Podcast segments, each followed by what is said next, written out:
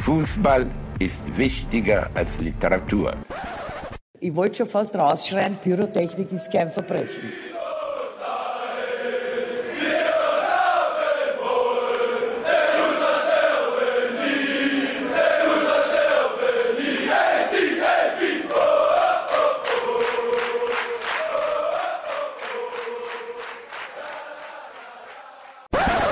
Die Mitgliederversammlung hat heute mit der notwendigen Zweidrittel Zweidrittelmehrheit für den Antrag zu einer strategischen Partnerschaft gestimmt. Am 11. Dezember 2023 war es dann soweit. Die Bundesliga-Clubs und die Vereine der zweiten Liga, die in der deutschen Fußballliga in der DFL organisiert sind, sind eingeknickt. Am Montag frühen Nachmittag hieß es dann von den beiden Geschäftsführern der DFL, Dr. Marc Lenz, den ihr gerade gehört habt, und Steffen Merkel, den wir heute auch noch hören werden. Im zweiten Anlauf ist es dann vollbracht. Die DFL will sich einen Liga-Investoren suchen und genau darum soll es in dieser heutigen Folge gehen. Was ist da passiert? Was liegt dem zugrunde? Und was können wir als aktive und kritische Fans dagegen tun? Diese Folge wird keine Zwei-Stunden-Folge sein, sondern sich genau auf diese drei Fragen konzentrieren. Deshalb reden wir auch gar nicht lange drum herum, sondern steigen direkt einmal darin rein, was denn gestern eigentlich verabschiedet wurde. Denn, und dazu müssen wir gleich natürlich ohnehin nochmal kommen, es ist ja nicht der erste Anlauf für einen Liga-Investor und natürlich macht die DFL das nicht aus der historischen Überzeugung als erste dran zu sein, denn sowohl die spanische als auch die französische Liga hat schon seit einigen Jahren einen Investor und wohin das führen kann, oder wohin das dann eben führt, in welche Konkurrenzsituation das führt und welche Konkurrenzsituation zwischen den Ligen das eigentlich alles ausgelöst hat, dieses Rattenrennen um noch mehr Kohle. genau das gucken wir uns jetzt an. Davor aber einmal ganz kurz eine kleine Einführung, was der Stand der Dinge ist.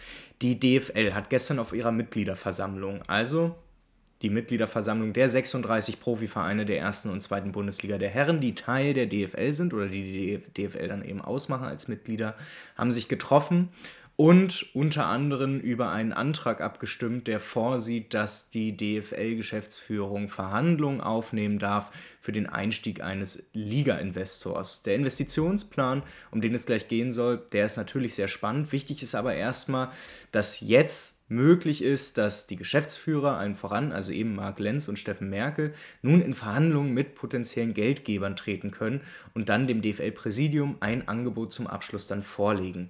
Wir wissen ja schon seit einiger Zeit, dass es sich vor allen Dingen um Private Equity Unternehmen handelt, die daran Interesse zeigen. Was Private Equity ist, darüber sprechen wir an einem späteren Zeitpunkt dieser Folge noch einmal ganz kurz, denn viel wichtiger ist erstmal so ganz grundsätzlich herausgeschält, dass die DFL Anteile ihrer Medienverwertung, ihrer Medieneinnahmen abgibt. Die Rede ist von irgendwas zwischen 8 und 9 Prozent, anders als noch im Mai diesen Jahres, als die DFL einen Vorschlag rausgebracht hat oder dann eigentlich ja nicht rausbringen wollte, sondern das einfach nur fix zur Abstimmung geben wollte, wo es um 12,5 Prozent ging. Diese 12,5 Prozent oder die jetzigen 8 bis 9 Prozent der Gesamteinnahmen aus der medialen Verwertung bleiben wohl über denselben Zeitraum bestehen. Also es wird wohl ein Vertragsangebot dann gesucht, das eben diese Anteile für 20 Jahre an einen Investor abtritt und dieser Investor da, dafür quasi ja, am Anfang direkt eine Einmalzahlung dafür bezahlt. Die Rede im Sommer oder im Mai diesen Jahres war noch von so rund 2 Milliarden Euro. Auch das schon etwas wild für ein Paket, was tendenziell eher bis zu 3 Milliarden Euro wert gewesen wäre. Nun wird ein Paket geschnürt, das etwa eine Milliarde Euro einbringen soll. Von dieser 1 Milliarden Euro, äh, von dieser einen Milliarde Euro sollen 600 Millionen für das Kernvorhaben investiert werden. Das Kern, diese Kernvorhaben nennt die DFL Digitalisierung und Internationalisierung. Was ihr euch dazu vorstellen könnt, ist äh, vor allen Dingen das, 164 Millionen sind wohl für eine eigene digitale Plattform geplant. Also das, was ihr vielleicht schon aus den USA kennt, vom NBA League Pass oder vom NFL League Pass. Das will die DFL jetzt auch für die Bundesliga anbieten. Ich wäre mal sehr gespannt, wie schnell das dann passiert. Das wird bestimmt einige Jahre brauchen, bis das aufgeba aufgebaut ist, weil es natürlich dann eben auch in Konkurrenz zur nationalen wie internationalen TV-Verwertung steht.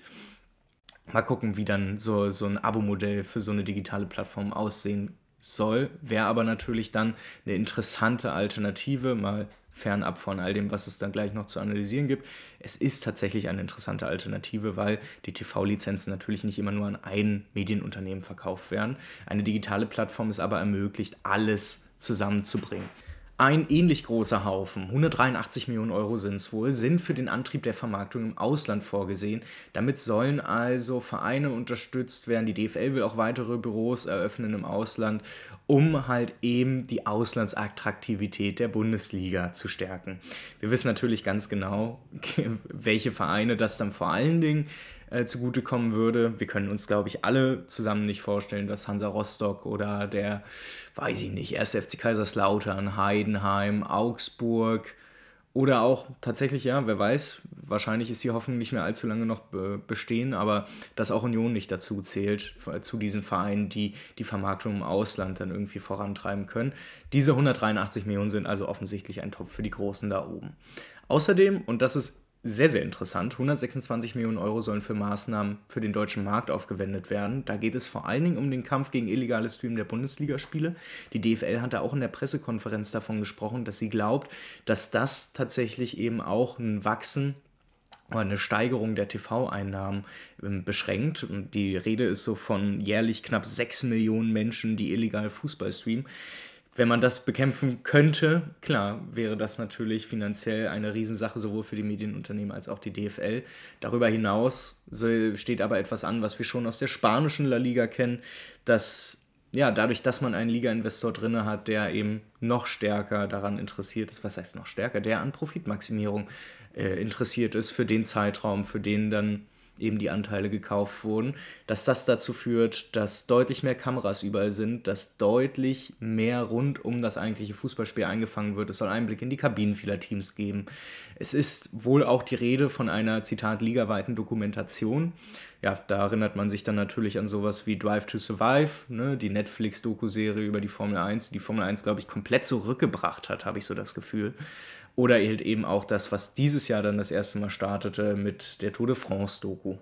All diese Dinge werden wohl genau dafür verplant. Ähm, die restlichen 400 Millionen Euro sind größtenteils dafür vorgesehen, das Loch zu stopfen, das der Deal halt eben reißt, weil man sich 8 bis 9 Prozent der Gesamteinnahmen wegnimmt. Und ansonsten eben nochmal 100 Millionen Euro dafür, dass ne, die Clubs dann eben auch wirklich ihre Reisen ins Ausland dann machen können. Da hat man irgendwie Reisekosten, die man stopfen kann. Interessant ist auch, dass äh, gestern auch ganz oft in der Pressekonferenz von roten Linien gesprochen wurde. Und ich habe es wirklich nicht mehr ausgehalten. Deshalb habe ich das rote Linien-Ding nicht rausgeschnitten als O-Ton. Darauf hat ja niemand Lust. Aber was ich rausgeschnitten habe, ist das, worum es denn eigentlich geht. Und genau dafür fangen wir jetzt einmal an, die Frage zu stellen, was hat er eigentlich im Frühjahr 2023 dazu geführt, dass sich die DFL mit einem Liga-Investoren auseinandergesetzt hat? Was hat dazu geführt, dass es damals scheiterte? Und was ist geschehen, damit eben gestern am 11.12. dann doch eben der Liga-Investor quasi eine Einladung bekommt? Es geht schlussendlich ja auch, wenn man um, um, wenn, wir, wenn wir es wirklich runterbrechen, es geht ja schon auch noch um, um Fußball und nicht einfach pures Business und insofern akzeptieren wir das so und brauchen dem nicht nachweinen, weil wir sind ja nicht emotional, weil kein Investor jetzt einsteigt. Das äh, muss man vielleicht auch nochmal sagen. Ja, die Person, die ihr gerade gehört habt, das ist Ilja Kenzig und das ist der Geschäftsführer des VfL Bochum.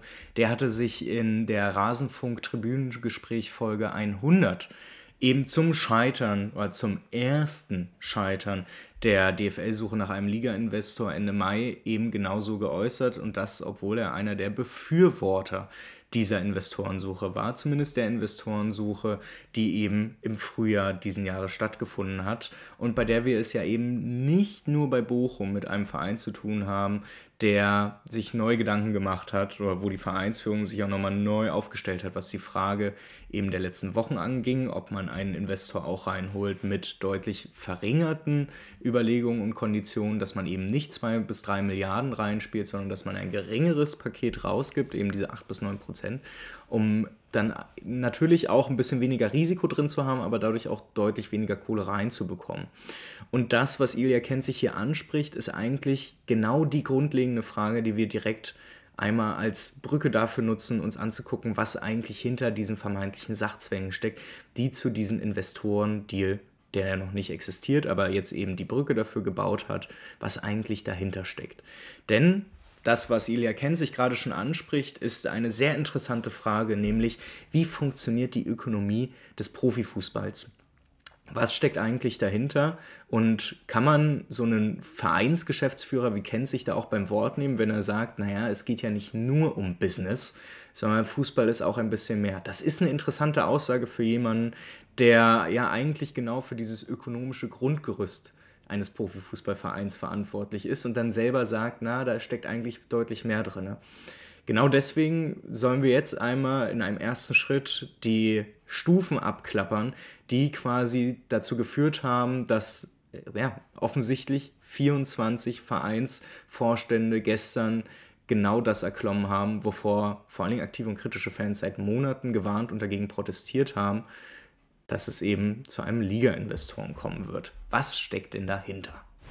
Das heutige Votum ist aus unserer Perspektive erstmal ein gutes Zeichen des Ligaverbandes nach einer sehr intensiven Befassung auch innerhalb der Clubs, innerhalb des Ligaverbandes.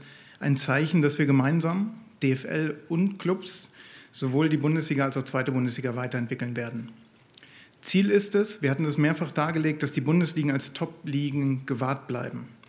Das heißt, sportlich attraktive Ligen, die wirtschaftlich und sportlich wettbewerbsfähig bleiben mit einem rationalen Weg, das heißt finanziell stabilen Clubs und einer sehr klaren, tiefen gesellschaftlichen Verantwortung.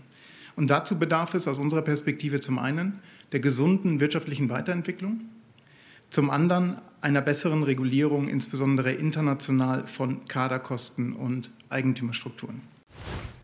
Ja, das, was ihr da gerade gehört habt, das war schon wieder von der DFL-Pressekonferenz eben vom 11. Dezember.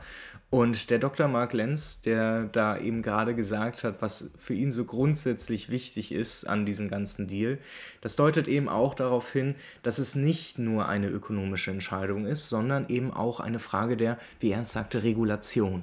Und genau das behalten wir uns einmal im Hinterkopf, denn offensichtlich stand mit der Investorenfrage auch das ganze Konzept der Zentralvermarktung der ersten und zweiten Bundesliga auf der Kippe, so wie man es eben auch schon seit Ende Mai, seit dem Scheitern der ersten Investorenfrage ja eben miterlebt hat, als damals noch vor allen Dingen Axel Hellmann und Hans-Joachim Watzke als ja, Mitglieder des DFL-Präsidiums komplett losgepoltert sind auf der Pressekonferenz, nachdem damals auf der DFL-Mitgliederversammlung es noch scheiterte an dieser Zweidrittelmehrheit und sich beide dann auch sehr klar dazu positionierten, dass so, ja, dann soll uns niemand mehr mit Solidarität kommen und so. Und genau das jetzt eben einmal umgedreht wurde. Also sowohl der Lenz als auch der Merkel als DFL-Geschäftsführer ganz deutlich machen, wie wichtig es auch für sie ist, dass die DFL damit als Verband sagen wir mal, sein, sein Kerngeschäft, seine Legitimationsgrundlage für die 36 Mitglieder auch weiterhin behält und deutlich macht, dass diese Zentralvermarktung ganz wesentlicher Bestandteil dessen ist, wie die DFL funktioniert. Nun, das dürfte auch kein Wunder sein, denn auch so fühlt es sich sowieso in den letzten Monaten etwas so an, als wenn die DFL nichtsdestotrotz eine mindestens mal Zweiklassengesellschaft ist und die Frage eigentlich mehr eine Frage des Zeitpunkts ist, wann dann die großen Vereine oder wann eventuell auch die erste Bundesliga itself sich ablöst von dem, was dann eben auch bei den Zweitligisten noch stattfindet. Wenn wir uns angucken, woher Groß der Großteil der Nein-Stimmen der gestrigen Abstimmung kommen, so muss man ja erstmal sagen, es war eine Geheimabstimmung. Das heißt, Martin Kind hat vollkommen recht damit, wenn er sagt, das ist geheim, also muss ich nichts sagen. Spricht nicht gerade dafür, wie die DFL-Mitgliederversammlung generell läuft, aber das wird wahrscheinlich ohnehin eher so eine Sache sein. Man übt so lange Mitgliederversammlungsdemokratie, so, insofern man sie dann überhaupt so nennen möchte, bis man dann das gewünschte marktkonforme Ergebnis bekommt.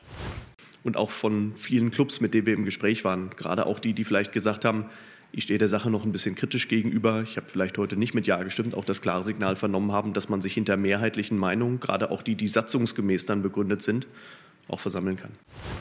Na, das ist doch mal eine frohe Kunde, oder? Da wurde noch im äh, Ende Mai bei der ersten DFL-Mitgliederversammlung zur Liga-Investorenfrage von Watzke ganz klar gesagt, ja, das ist Demokratie, das muss man akzeptieren, aber dann sollen sie uns nie wieder mit Solidarität kommen und damit eben genau die wirkliche ökonomische Drohgebärde dann eben ausgesprochen, die egal was man da für eine vermeintlich demokratietheoretische Ausrichtung mitbringt, dann offensichtlich zu dem führt, was wir jetzt eben sehen, wenn die Entscheidung zugunsten derjenigen ausfällt, die den deutschen Profifußball organisieren, ist das alles deutlich entspannter und läuft dann eben genau darauf hinaus, dass diese Leute dann den Verein, den Vereinsführungen zurufen, die sich dagegen gestimmt haben, Leute, das ist hier jetzt aber ne, ein verbindliches Quorum, das heißt, ihr müsst euch auch daran halten, dass diese Entscheidung jetzt getroffen wurde. Dass sich nicht daran gehalten wurde, was Ende Mai bei der DFL-Mitgliederversammlung eben beschlossen wurde, das hängt vor allen Dingen damit zusammen, dass man als Lehre das rausgezogen hat, was Hans-Joachim Watzke schon in Ende August in einem Interview angekündigt hatte, nämlich, naja, man muss ja so groß offensichtlich nicht die Investorensache machen, das ein bisschen zurückdrehen und dann passt das schon. Worauf man aber offensichtlich von Anfang an gegeiert hat, war eben externes Kapital, externe Kohle reinzubekommen. Man wollte nicht selber darauf verzichten, 8 bis 9 Prozent irgendwie bei allen Vereinen rauszunehmen pro Jahr und zu sagen, das gehen wir in den Topf, die, wo meinetwegen dann auch eine DFL-Tochterfirma sich ausgliedert, genau eben für den Aufbau einer eigenen Digitalisierungsplattform. Also ein Unsinn. Nehmt die Buzzwords da noch rein, die ihr dann selber für richtig haltet. Und dann ja, dann baut man das halt eben langfristig auf. Stattdessen gab es eben schon sehr großes Interesse daran, eben Fremdkapital reinzubekommen. Dass es anders möglich gewesen wäre, sollte offensichtlich sein. Das Interessante ist dann aber auch, dass auch bei so Vorstand, Vor Vereinsvorständen wie bei Union, die bei der ersten Investorenfrage noch dafür waren, was wohl vor allem daran liegen dürfte, dass damals noch ein 300 Millionen Euro Topf im Spiel war, der eben einfach zur freien Verfügung den Verein gegeben werden sollte, eben wohl angelehnt an die TV-Verteilungstabelle, dass das für solche Vereine wie Freiburg und Union deutlich ja, attraktiver gewesen wäre. Natürlich, und das äh, kann ich jetzt nur aus Union-Perspektive sagen, und das liest sich aber sehr klar raus in dem Statement der, des Unioner Präsidiums. Die Position ist da zur Abstimmung am Sonntag veröffentlicht worden, verlinke ich euch auch. Da steht es dann aber eben auch so zwischen den Zeilen drin, ja, die erste Invest der erste Investoren, die wäre für uns annehmbar gewesen, weil wir da eben diese ganze Kohle bekommen hätten. Und bei Union steht der Stadionausbau eben gerade an allererster Stelle. Von 22.000 soll es hoch auf 38.000 Plätze gehen. Und ihr könnt euch vorstellen, dass eine quasi Verdopplung der Spieltagseinnahmen für einen Verein wie Union nicht gerade unerheblich sind. Das heißt also, dass die Investitionen, die in diesen Stadionausbau fließen, ökonomisch tatsächlich sehr gut angelegtes Geld sein dürften. Der Stadionausbau wird wahrscheinlich irgendwas zwischen 20 und 30 Millionen Euro kosten und wäre mit dem eigentlichen, mit dem ersten Investorendeal vom Frühjahr 2023 komplett finanziert gewesen. Also wenn ihr euch mal das nächste Mal Nina Chuba anhört und dieses Ich will Immus, ich will Dollars, dann fragt euch nicht nur, warum steht Immus da an erster Stelle. So, es geht um Immobilien, klar. Aber zieht das auch auf den Fußball mal rüber. Auch im Fußball ist es ein saukrasses Fund, was vor allen Dingen die großen Traditionsvereine auch immer noch ausmacht, dass sie sehr große Stadien haben und damit Spieltagseinnahmen, die ein wirklich solides finanzielles Fundament liefern können. Es sei denn, es ist gerade Corona-Pandemie, dann gibt es natürlich arge Probleme. Diese Demut, von der man mal gehört hat, die ist nicht da. Äh, Kapitalbedarf ist im Fußball immer da. Jeder sagte immer, wir brauchen Geld. Und es gibt weiterhin Vereine, was man so hört, die tatsächlich sehr, sehr knapp dran sind. Aber da sollte man sich auch mal fragen, brauchen die nicht nur Geld, sondern brauchen die nicht vielleicht auch mal ein Management, das dieses Geld vernünftig einsetzt? Ja, was der Journalist Markus Bark hier in der Folge vom Rasenfunk anspricht, ist, da, also neben der einfachen Erkenntnis, dass wir es offensichtlich mit einigen Vereinen im deutschen Profifußball zu tun haben, die immer noch nicht finanziell wieder liquide oder halbwegs vernünftig aufgestellt sind seit der Corona-Pandemie, dass die diese extra Kohle natürlich sehr gut hätten gebrauchen können und sie auch immer noch gebrauchen können. Das riecht übrigens ein bisschen danach, dass so Vereine wie der 1. FC Köln oder auch Schalke 04 eben mit ihren großen Stadien, mit den Spieltagseinnahmen, die nicht unerheblich sind und sehr we wesentlich für die Vereine und für die Vereinseinnahmen sind, dass das da weggebrochen ist, damit wollten sie und konnten sie nicht rechnen und das hat auch keine wirkliche Abhilfe, nichts hat da wirkliche Abhilfe verschafft. Worauf der Markus Bark hier aber auch verweist, ist ein grundsätzliches Problem, was viele hier immer mit reinbringen, denn und ich meine, da komme ich ja auch daher, es ist so ein typisches Problem, dass wir so klassische gesellschaftliche Logiken einfach auf den Fußball überziehen und sagen, das ist da auch so. Von wegen so, ja, im Fußball geht es auch um Profitmaximierung. Das ist das, was überall, auch wieder seit gestern, überall durchkommt. Es geht um Profitmaximierung und ich glaube, das ist eine Fehleinschätzung. Ein Private Equity Unternehmen, was als Liga-Investor reingeht, dem geht es um Profitmaximierung. Und zwar ganz simpel gesagt, ne? stellt euch vor, ihr seid jetzt das Private Equity Unternehmen BlackRock und die DFL kommt auf euch zu und sagt, na, habt ihr Interesse an 8 bis 9 Prozent jährlich unserer medialen Verwertung, die wir reinbekommen, der medialen Einnahmen. Ihr, wir geben euch einen 20-Jahres-Deal und ihr gebt uns dafür eine Milliarde. Und dann sagt das Private Equity Unternehmen natürlich erst nach einer langen, ausführlichen Analyse der armen Praktik Praktikantinnen und Werkstudis, ja, Mensch, das, das, sieht recht, recht, das, das sieht für uns vernünftig aus, damit könnten wir rechnen. Äh, wir bräuchten natürlich Mitbestimmung, weil als Private Equity Unternehmen, wir sind genau darauf ausgerechnet, ausgerichtet, dass wir eben mitbestimmen.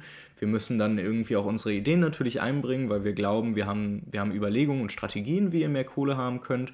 Aber der Fokus, was das Private Equity Unternehmen überhaupt dazu macht, ist, dass sie über einen ähm, klaren Zeitraum, in diesem Fall 20 Jahre, danach eben rausgehen und mehr raushaben als diese eine Milliarde, die sie reingebracht haben. Im Optifall natürlich deutlich mehr. Und genau diese Logik findet sich vor allen Dingen im westeuropäischen Profifußball eben nicht. Und da möchte ich einmal darauf jetzt aufmerksam machen, dass wir kurz überlegen müssen, wie im Fußball überhaupt Geld verdient werden kann. Denn das große Problem ist ja, dass die Frage nicht einfach nur ist, wie kommt das Geld her und warum kommt mehr Geld rein, sondern vor allen Dingen auch die Frage ist, was passiert mit dem Geld eigentlich in Profifußball? Und dafür muss man jetzt nicht wirklich ein super revolutionärer Sportökonom sein, um drauf zu kommen. Das ist schon seit einigen Jahrzehnten empirisch relativ gut belegt, dass eben Bundesliga-Vereine im strengen Sinne eigentlich keine gewinnorientierten Firmen darstellen. Und mehrere Untersuchungen auch genau darauf hindeuten, dass Gewinne der Vereine wie Ligen zu einem ganz hohen Teil bei den Spielern in Form von Gehältern landen. Das heißt also, wenn es eine Sofortkapitalspritze gibt, dann landet die quasi eins zu eins in höhere Gehälter und in Spielerausgaben, sei es auch gerne in Transferausgaben. Sie wird aber eben nicht automatisch das verbessern, was alle immer so sagen, bessere Spieler, höhere Gehälter, klar, klar, klar. Aber prügelt man einfach nur Geld in ein kleinen Mikrosystem des europäischen Profifußballs, dann sorgt das einfach nur für höhere Gehälter. Es sorgt nicht zwangsläufig für bessere Spieler, die dadurch kommen. Es erhöht einfach bloß den, den grundsätzlichen Schnitt. Und das Interessante ist dann aber, dass die Einzelkapitale im Profifußball, also die Vereine, das einzelne Unternehmen im Profifußball ist ein Verein, die verfolgen keine Profitmaximierung, sondern die sind durch den Fokus auf den sportlichen Wettbewerb und den sportlichen Erfolg auf eine Umsatzmaximierung aus. Das bedeutet, dass da nicht einzelne Leute in einem Verein drin stecken und sich die Taschen voll machen. Das kann durchaus auch immer passieren und ist ein sehr gern gesehenes Nebenprodukt, aber nicht, sagen wir mal, es beschreibt nicht die grundsätzliche Struktur, wie es abläuft. Ja? Ich würde also, ich glaube, das ist ein falscher Analyseansatz, dann eben mit dem Gedanken reinzugehen, ja, da wird jeder Vorstandsvorsitzende wird sich da selber was rausziehen aus, aus, aus den Vereinstaschen. Ich glaube nicht, dass es überall so aussieht und ich glaube auch nicht, dass es das ist, worum es geht, sondern es ist diese Umsatzmaximierung, die daher kommt, dass der sportliche Wettbewerb oder der sportliche Erfolg halt grundsätzlich von den ökonomischen Bedingungen abhängig ist und dass man deshalb darauf schaut, dass man möglichst viel Kohle in den eigenen System, in den eigenen Kreislauf reinspüren kann. Aber diese steigenden Umsätze, die sind halt eben natürlich klar das Grundgerüst für den sportlichen Erfolg, deuten aber gleichzeitig darauf hin, dass das, was dabei verwertet wird, also der Fußball ja an sich, der, ne, also es ist wenn ihr euch die DFL-Pressekonferenz anguckt und auch ein paar andere Aussagen dazu, dann geht es immer um Wertschöpfung. Die Wertschöpfung des Fußballs muss besser gelingen. Das, worum es eigentlich geht, oder was die Leute damit meinen, einfach bloß ein anderes Wort, es geht um eine bessere Verwertung des Fußballs. Genau dafür gibt es auch eigentlich ja, das hört sich jetzt bescheuert an, gibt es Profifußball, aber ne, professionalisierter Fußball ist quasi genau darauf ausgerichtet. Und das Ding dabei ist aber, dass diese Umsatzmaximierung eben für sportlichen Erfolg dann dazu führt, dass der Fußball insgesamt in einem dauerhaften Verwertungsprozess quasi drinne hängt. Und dieser Verwertungsprozess eigentlich auch sowas wie ein Strukturmerkmal von Fußball ist. Also es geht nicht ohne diese Verwertung. Es ist mehr so die Frage, wie sieht das dann ganz, wie sieht das dann ganz aus? Und ich glaube, genau in diesem Punkt wäre es einmal wichtig, sich anzugucken, was die aktuellen Probleme in der Verwertung des europäischen oder deutschen Fußballs, wir gehen mal lieber auf den deutschen Profifußball, was da die Probleme in der Verwertung sind, weil die sind ja mittlerweile schon etwas bekannter. Die TV-Lizenzen sind einfach verdammt teuer. Allein The Zone zahlt aktuell 300 Millionen Euro an die deutsche Fußballliga DFL. Dazu kommen weitere 600 Millionen von Sky für die Rechte an den Samstagsspielen. Und die restlichen 200 Millionen, die kommen von allen anderen Medienpartnern, also zum Beispiel von den öffentlich-rechtlichen oder von Sport 1. Insgesamt kassiert die DFL damit rund 1,1 Milliarden Euro im Jahr aus ihren Deals mit deutschen Medienunternehmen. Das ist natürlich ein ziemlicher Batzen Geld. Im Vergleich zur englischen Konkurrenz aber eigentlich nur Kleingeld. Die Premier League kassiert zurzeit fast doppelt so viel von den englischen TV-Sendern. Noch krasser ist der Unterschied aber bei der Auslandsvermarktung. Während die Bundesliga gerade mal 200 Millionen aus ihren internationalen Mediendeals kassiert, sind es in England 2 Milliarden Euro, also sogar das Zehnfache. Und das bedeutet, die Bundesliga ist kein internationales Produkt und voll auf den deutschen Zuschauer angewiesen. Dieses ökonomische Verständnis liegt der Entscheidung innerhalb der DFL wohl zugrunde, warum ein Liga-Investor offensichtlich als alternativlos gilt. Die Bundesliga, ja, ist abhängig von den TV-Geldern. Und dass die Steigerung der nationalen TV-Gelder aktuell eher unrealistisch aussieht, das beweist schon ein ganz kurzer Blick auf die Situation von The Zone. The Zone macht trotz der fetten Preiserhöhung also immer noch Verlust. Der ist immerhin im Vergleich zu den vorherigen Jahren nun deutlich geringer. Bei Einnahmen von 2,14 Milliarden Euro und geschätzten Kosten von 2,7 Milliarden Euro war The Zone im letzten Jahr nur noch etwa 500 Millionen Euro im Minus. Und The Zone-Geschäftsführerin Alice Maskia hat im Frühjahr gesagt, 2023 soll das Jahr werden, in dem wir zum ersten Mal im deutschen Markt profitabel sind. Stellt euch das mal vor. The Zone ist seit über sechs Jahren auf dem Sportmarkt in Deutschland unterwegs und hat auch seit einigen Jahren schon Anteile der Bundesliga-TV-Rechte und schreibt bis zum letzten Jahr mindestens jährlich 560 Millionen Euro Miese pro Jahr. Wir wissen natürlich nicht, wie die Zahlen bei Sky aussehen, die machen das nicht öffentlich, aber wir können da wohl auch davon ausgehen, dass es sich in einem ähnlichen Rahmen bewegt. Das heißt also, dass das, was Sky und The Zone vor allen Dingen Sky und The Zone ausgeben für die nationalen TV-Rechte der Bundesliga, wohl entweder zu hoch ist oder aber dass definitiv bei der nächsten TV-Lizenzvergaberunde nicht damit gerechnet werden kann, dass da deutlich mehr Kohle reinkommt. Auch diese Überlegung steht bei der DFL im Hintergrund, wenn es darum geht, warum Investoren-Deal oder warum überhaupt einen Liga-Investor reinholen. Da müsst ihr mal genau reinhören. Ich habe euch mal einen Schnipsel mitgebracht, nochmal aus der Pressekonferenz der DFL-Geschäftsführung. Hört da mal genau hin. Im zweiten Quartal 2024 werden wir die nationalen Medienrechte für die Jahre 2025 bis 2029 vergeben. Wir haben in den vergangenen Monaten sehr viele und sehr intensive Gespräche mit unseren aktuellen Medienpartnern und möglichen weiteren Interessenten darüber geführt. Auch in Richtung dieser Medienunternehmen ist der heutige Beschluss ein wichtiges Signal, nämlich das Signal, dass der deutsche Fußball bereit ist, umfassend in eine erfolgreiche Zukunft zu investieren, insbesondere in die Weiterentwicklung des durch die DFL zentral vermarkteten Medienprodukts. Das gilt zum Beispiel für neue Formate, Angebote und Perspektiven, die wir entwickeln werden, um unsere Medienpartner noch mehr als bislang dabei zu unterstützen, für Fans aller Generationen das passende Angebot zu machen. Das gilt genauso für das Thema Rechteschutz gegen digitale Piraterie. Denn wenn man sieht, dass 2022 in Deutschland fast sechs Millionen Menschen regelmäßig illegale Livestreams genutzt haben, dass Sport einer der am häufigsten konsumierten Inhalte und linear genutzten TV-Inhalte illegal ist, dann ist klar, warum wir unser Engagement in diesem Bereich zusammen mit einem Partner weiter ausbauen wollen. Und dann dürfte euch auch klar sein, dass die Leute, die in den machtvollen Positionen auch des deutschen Profifußballs sitzen, keine verschwörungstheoretischen Trottel sind, die nicht sagen, was sie denken. Wir sollten diese Leute beim Wort nehmen und das deutet sehr wohl darauf hin, dass die Investorenfrage auch vor dem Hintergrund, vor dem mitgedachten Hintergrund der TV-Frage existiert. Und zwar, weil die DFL vermutlich genau die Angst hat, die aus all dem aktuell bekannten Wissen halt eben resultieren sollte.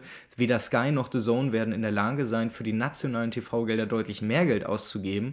Wenn man auf die italienische Serie A guckt, dann deutet es sich sogar an, dass man zurückstecken muss. Bei der Serie A kam es jetzt eben gerade zu einer TV-Rechtevergabesituation, bei der Eurosport und Sky und The Zone kein Interesse daran hatten, mehr Geld pro Jahr auszugeben und die Serie A sich extrem strecken musste, um überhaupt ein Angebot reinzubekommen. Und was sie für dieses Angebot machen mussten, ist, dass sie die komplette Laufzeit verlängern mussten. Die Serie A hat davor, ähnlich wie die Bundesliga, für kürzere Zeiträume, also für kürzere Laufzeiten TV-Rechte-Vergabe ausgeschrieben, eben weil man dann nach wenigen Jahren wieder rauskommt und neu verhandeln kann.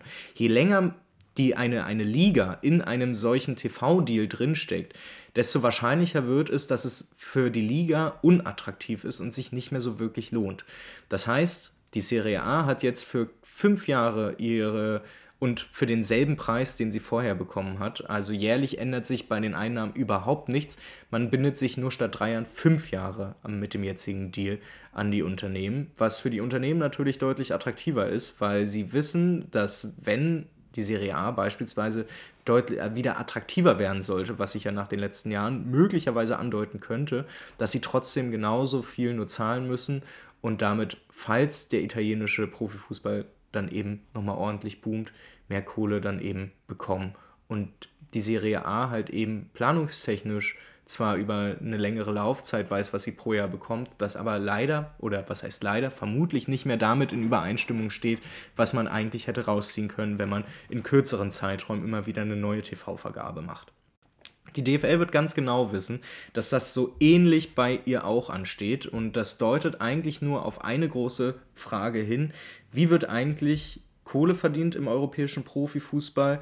Warum ist das aktuell so ein Riesenproblem? Und wir hatten vorhin einmal von dem Begriff Regulation gehört. Auch den würden, müssen wir jetzt einmal mit reinnehmen, denn die Frage, wie ja, sich die wirtschaftliche Sphäre des Fußballs ausgestaltet, hängt auch immer genau damit zusammen, wie das Ganze reguliert, also in welcher Ordnung das stattfindet. Das eine kriegt ihr nicht ohne das andere, genauso wie ihr ne, gesamtgesellschaftlich eben auch keine Ökonomie bekommt ohne ja, sagen wir mal, Institutionen, die darauf regulierend einwirken, weil keine Ware trägt sich alleine zum Markte. Dafür braucht es ne, so ein klassisches marxistisches Sprichwort. Um die Waren im Kapitalismus an den Markt zu bekommen, braucht es eben einen Staat. Genauso wie der Staat auch dafür notwendig ist, die gesellschaftliche Reproduktion, das Überleben einer Gesellschaft überhaupt erst abzusichern. Weil im Kapitalismus das einzelne Unternehmen kein Interesse also kein automatisches Interesse daran hat, dass die bei dem Unternehmen arbeitenden Personen eben nicht 18 Stunden pro Tag dort arbeiten und keinen freien Tag in der Woche haben. Das würde sich für ein Unternehmen eher lohnen. Dass das eben damit nicht übereingeht, dass die Leute irgendwie das etwas länger überleben, dafür ist eben eine staatliche oder eine in irgendeiner Art und Weise benötigte Form von Regulation notwendig und so halt eben auch im Fußball. Auch der Fußball muss reguliert werden und wir sehen ja eigentlich in den letzten Jahren, was daraus passiert, wenn diese Regulationsordnung nicht mehr so ganz funktioniert. Aber erstmal der erste Teil. Wie findet das Geldverdienen im europäischen Profifußball statt? Ähm, wir sollten eigentlich auf dem Schirm haben, dass es verschiedene historische Epochen gibt, was wann wichtig ist. Und ich werde jetzt, wie Geld verdient wird, das ist für mich eigentlich dann immer die Frage nach der Akkumulationsquelle. Ne? Also mit was kann viel Kohle akkumuliert herangeführt werden? Und die dominante Akkumulationsweise im Fußball, die ist seit Beginn der 1990er Jahren ja bei dem Verkauf von TV-Lizenzen angekommen. Das ist die wichtigste Einnahmequelle. Davor hatten wir die Spieltagseinnahmen, ganz klassisch, ne? auch dann Sponsoring, was immer wichtiger wurde, dann als wieder, also egal ob wir über Brust, Trikotsponsoring reden oder über Bandenwerbung, all sowas. Aber seit Beginn der 1990er Jahre, so aller spätestens mit der WM 1990 und dann 19, ich glaube 1992 der Einführung der Champions League. Ja, das habe ich jetzt nicht nachgeguckt und das werde ich auch nicht, da, da könnt ihr selber nachgucken. Das hat quasi genau dazu geführt oder das hat dann eben auch schon die Voraussetzung dafür geschaffen, dass eben die der Verkauf von TV-Lizenzen dann eben auch die seitdem wichtigste Einnahmequelle für den professionellen Fußball eben darstellen kann. Im Annual Review of Football Finance 2023 der Deloitte Sports Business Group steht dann quasi auch genau das drin. In allen fünf europäischen Top-Ligen besorgt die TV-Übertragung knapp die Hälfte der Gesamteinnahmen. In England kommt 54% der Gesamteinnahmen aus dem Verkauf der TV-Lizenzen, in Spanien sind es sogar 59%, in Deutschland 44%, in Italien 57% und in Frankreich 36%. Die Spieltagseinnahmen, die ja davor eigentlich so mit am relevantesten waren oder wo man auch sagen könnte, das äh, würden heute noch viele Leute gerne so wollen, dass das ökonomisch auch am wichtigsten ist, was am Spieltag eingenommen wird, damit der Fokus auch darauf bleibt, wie das Spieltags, das Stadionerlebnis eigentlich äh, liegt, äh, ist. Diese Spieltagseinnahmen, die liegen in keiner der fünf Top-Ligen bei über 14 Prozent. Die zweitwichtigste Einnahmequelle hinter den TV-Geldern sind nicht die Spieltagseinnahmen, sondern ist das Sponsoring. Tja, dann lässt sich schon relativ gut ah, auf den Punkt bringen, worum es hier geht. Denn das ganz große Problem ist natürlich, dass diese TV-Gelder nicht einfach irgendwie immer weiter steigen, sondern dass wir mittlerweile schon hören, und das bestätigen Sport, einige Sportökonomen wie Sebastian Urich auch, dass wir es tatsächlich mit einer Marktsättigung aktuell zu tun haben. Oder anders gesprochen, die Medienunternehmen, die für diese ganze Riesenkohle verantwortlich sind, die das eben reinspülen, können diese Lizenzen, die sie damit erworben haben, nicht wieder in so viel Kohle ummünzen, dass sie am Ende schwarze Zahlen schreiben. Sie schreiben offensichtlich so gut wie fast alle rote Zahlen.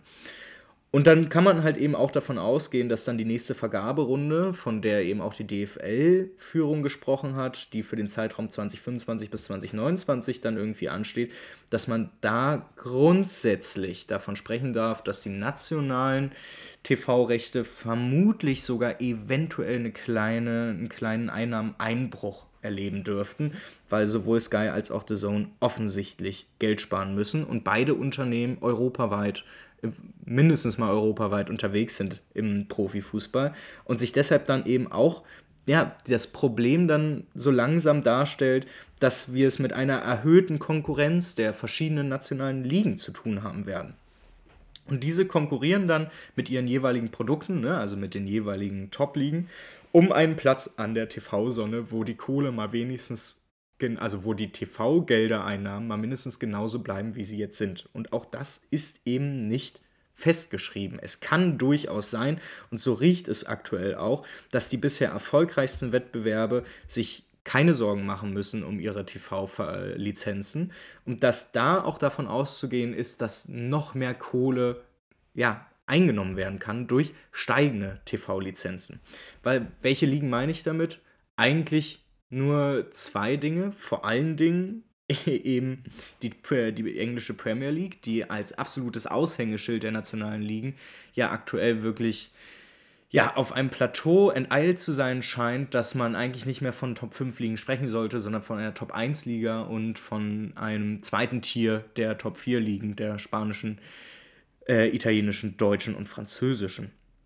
Auf der anderen Seite sind es aber eben auch, eben vor allen Dingen die Champions League, es sind die Vereins, äh, die vereinseuropäischen Wettbewerbe und genau die werden wohl als einzige eben, was so ne, den Platz an der TV-Sonne angeht, sich keine Sorgen machen müssen.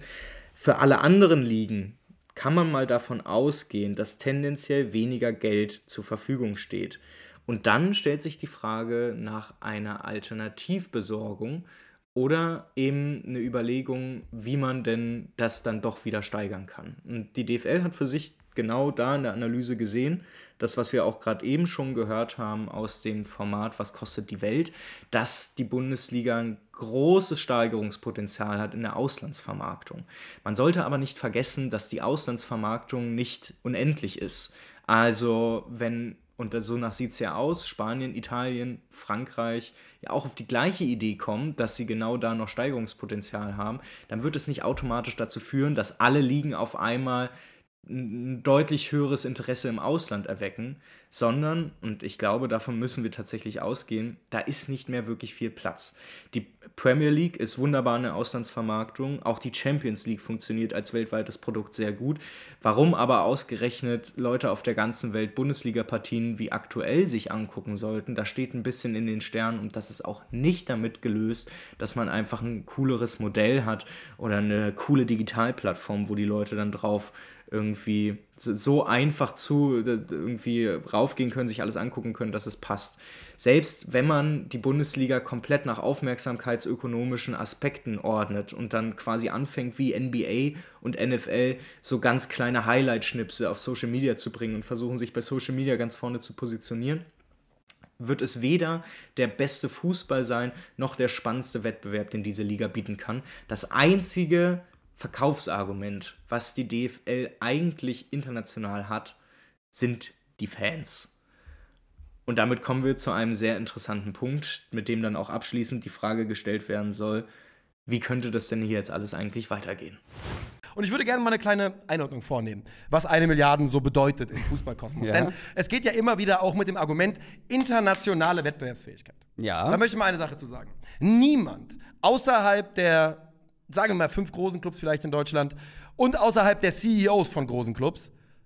Kein Fan in deutsche Stadien, kein Gladbach-Fan, kein, ich nehme die Frankfurter Eintracht mit rein, kein Köln-Fan, kein Freiburg-Fan, kein, kein Fan sagt dir, oh, wir müssen unbedingt Teile, Anteile dieser Liga verkaufen und irgendwelchen windigen Investoren äh, Mitspracherecht geben, das offiziell natürlich kein Mitspracherecht ist, weil wir international konkurrenzfähig bleiben müssen. Die Bundesliga ist, Konkurrenz, ist nicht konkurrenzfähig im herkömmlichen Sinne und sie kann es langfristig auf keinen Fall sein, wenn wir lesen, dass die Premier League für 2022 bis 2025 10 Milliarden Euro umgesetzt hat an TV-Rechten. Und damit sind wir beim eigentlich wichtigen Thema aus sportökonomischer Sicht. Denn das, was wir aktuell erleben, deutet auf eine Krise des europäischen Profifußballs hin. Und zwar auf eine solche Krise, wie sie eben nur verstanden werden kann als Zusammenspiel aus Krise, ja, aus wirtschaftlicher Schwäche und Krise aus Regulations-, aus Ordnungsschwäche. Denn wir sprachen die ganze Zeit darüber, dass die wirtschaftliche Sphäre im europäischen Profifußball etwas angeknackst ist und dass so wie aktuell in den letzten zwei Jahrzehnten alles danach aussah, als wenn überall im Profifußball, egal wo, die Einnahmen einfach bloß weiter steigen und es einem wunderbar geht. Genau das ebbt gerade ab. Also die Akkumulationsphase einfach durch einfach immer weiter steigende TV-Lizenzen, sich wirtschaftlich immer wieder neu zu konsolidieren, die Umsatzmaximierung voranzutreiben und dadurch sportlich auch erfolgreicher zu sein, das endet jetzt für einen Großteil der Top-Ligen, der Top-Vereine, zumindest wenn sie nicht in der Premier League sind und wenn sie nicht die absoluten Top-Vereine ihrer Liga sind. Auch dann stellt sich aber eine ganz grundlegende Frage, die mit der Krise der jeweiligen Ordnung reingeht. Denn wer ist denn eigentlich dafür verantwortlich? Wer vergibt diese TV-Lizenzen. Das sind nicht einzelne Vereine, nirgendwo, sondern es sind Fußballverbände.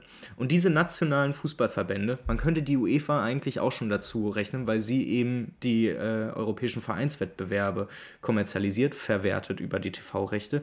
Das sind die eigentlichen Institutionen des Fußballs. Das kennt ihr ja von mir, das ist mein großes Argument immer und immer wieder. Fußballverbände sind das notwendige Amalgam für die Absicherung der Verhältnisse im Fußball rund um die Festlegung auf so eben auf diese Umsatzmaximierung. So, die Fußballverbände nehmen diese Rolle wahr, indem sie die TV-Lizenzen reinholen, indem sie sich die ganze Zeit darüber Gedanken machen, wie sie quasi ja eine gewisse Leistungsgerechtigkeit irgendwie erschaffen können. Ne? Also sie sehen irgendwie selber eine Rolle als ideelle Gesamtkapitalisten und natürlich tragen sie dann auch das wollen sie ja auch, sie tragen die Verantwortung für die kommerzielle Entwicklung und die Ausprägung des Fußballs.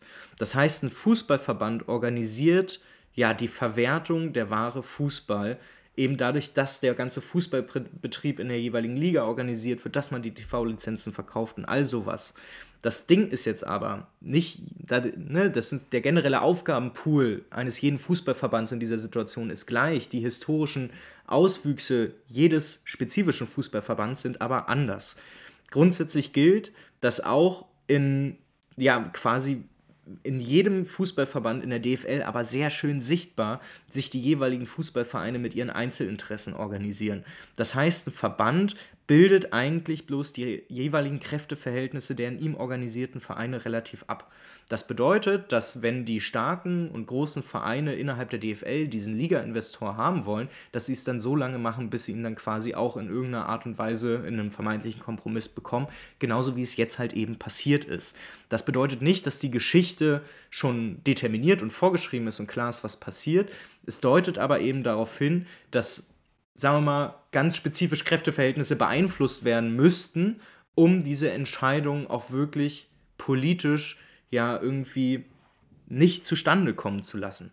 Und die DFL ist ein sehr schwieriger Ort, um Faninteressen quasi zu bündeln, denn dort sind eben nur die 36 Vereine bzw. ihre Vereinsführung organisiert. Und dass Vereinsdemokratie auch ein Fremdwort ist, auch bei 50 plus 1, das kann ich hier nur als These einmal reinschmeißen. Dafür habe ich, glaube ich, in, ja, in meinem Buch und in vielen Folgen hier davor genau dazu eben schon oft geredet. Da könnt ihr euch dann das da reinhören. Das, was wichtig für uns ist, ist, dass diese ganze Ordnung im Fußball, die Regulation, erst oder aktuell durch dieses Vermarktungs- und Organisierungsmonopol der Fußballverbände stattfindet. Und dass es eben jene Fußballverbände sind, die aktuell immer mehr in Kritik geraten. Und zwar von einigen Seiten. Die Top-Clubs sind nicht damit zufrieden, was sowohl UEFA als auch ihre nationalen Ligaverbände veranstalten. Ne? Stichwort versuchte Gründung der Super League, die quasi auch so ein bisschen Abhilfe verschaffen soll für das ökonomische und das regulative Problem, was aktuell vorherrscht, indem man eine kleine geschlossene Liga hat mit einem großen Liga-Investor, der Kohle reingibt und man selber quasi eine vernünftigere Leistungsgerechtigkeit in einer geschlossenen Liga herbeiführen kann, wo dann auch tatsächlich mal realistischerweise davon die Rede sein dürfte, dass man Gehaltsobergrenzen hinbekommt und dass man dann vielleicht sogar so ein, so ein Nachwuchsverteilungssystem schafft, was dann eben ähnlich wie in den USA dazu führt, dass der Verein, der eine Saison am schlechtesten äh, abgeschnitten hat, dann irgendwie das beste Talent eines Jahrgangs bekommen könnte. Das wäre eine Alternative dafür. Deutlich muss aber sein, dass wir hier tatsächlich aktuell im europäischen Fußball und auch im deutschen Fußball, dass wir es mit einer Doppelkrise zu tun haben. Wir haben es mit einer absehbaren ökonomischen Krise zu tun und wir haben es mit einer Ordnungskrise zu tun. Das heißt, DFL und tatsächlich auch im Hintergrund natürlich auch DFB sind ziemlich überfordert damit und wir wissen ja auch aus soziologischen Studien, dass auch die Fanbasis die Verbände angreift und sie in ihrer Legitimation nicht mehr so einfach bestätigen möchte.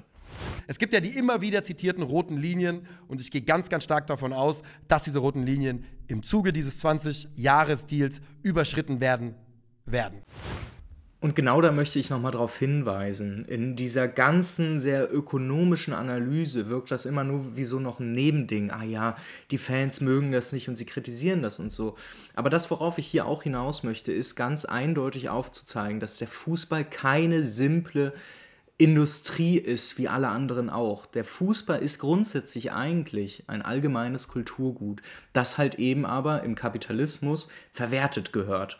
Das bedeutet aber, dass wir es im Fußball nicht einfach mit einer Fußballindustrie zu tun haben, die nach klassischen rein ökonomischen Logiken funktioniert, sondern wir haben es im Fußball eigentlich mit einer moralischen Ökonomie zu tun die daher kommt, dass im Fußball eben nicht einfach nur eine Ware produziert wird, also beliebig die ganze Zeit vervielfältigbar, egal wie oft man sie hat, ne? Und man ist quasi in der Produktionshalle Fußball und produziert für die Medienunternehmen und zack und zack und zack. So einfach funktioniert es nicht, denn in der moralischen Ökonomie des Fußballs bilden sich auch ökonomiefremde Faktoren direkt wieder, beziehungsweise nehmen sehr großen Einfluss und damit nehmen auch Fans einen erheblichen Einfluss darauf, wie es genau funktioniert. Das sollte man nicht unterschätzen und das kann man auch überall hören. Wenn ihr euch anhört im Vorfeld des ersten Investorendeals und der ersten Abstimmung innerhalb der DFL-Mitgliederversammlung, da gab es eine Presse, nicht eine Pressekonferenz, eine Podiumsdiskussion mit Axel Hellmann und Hans-Joachim Watzke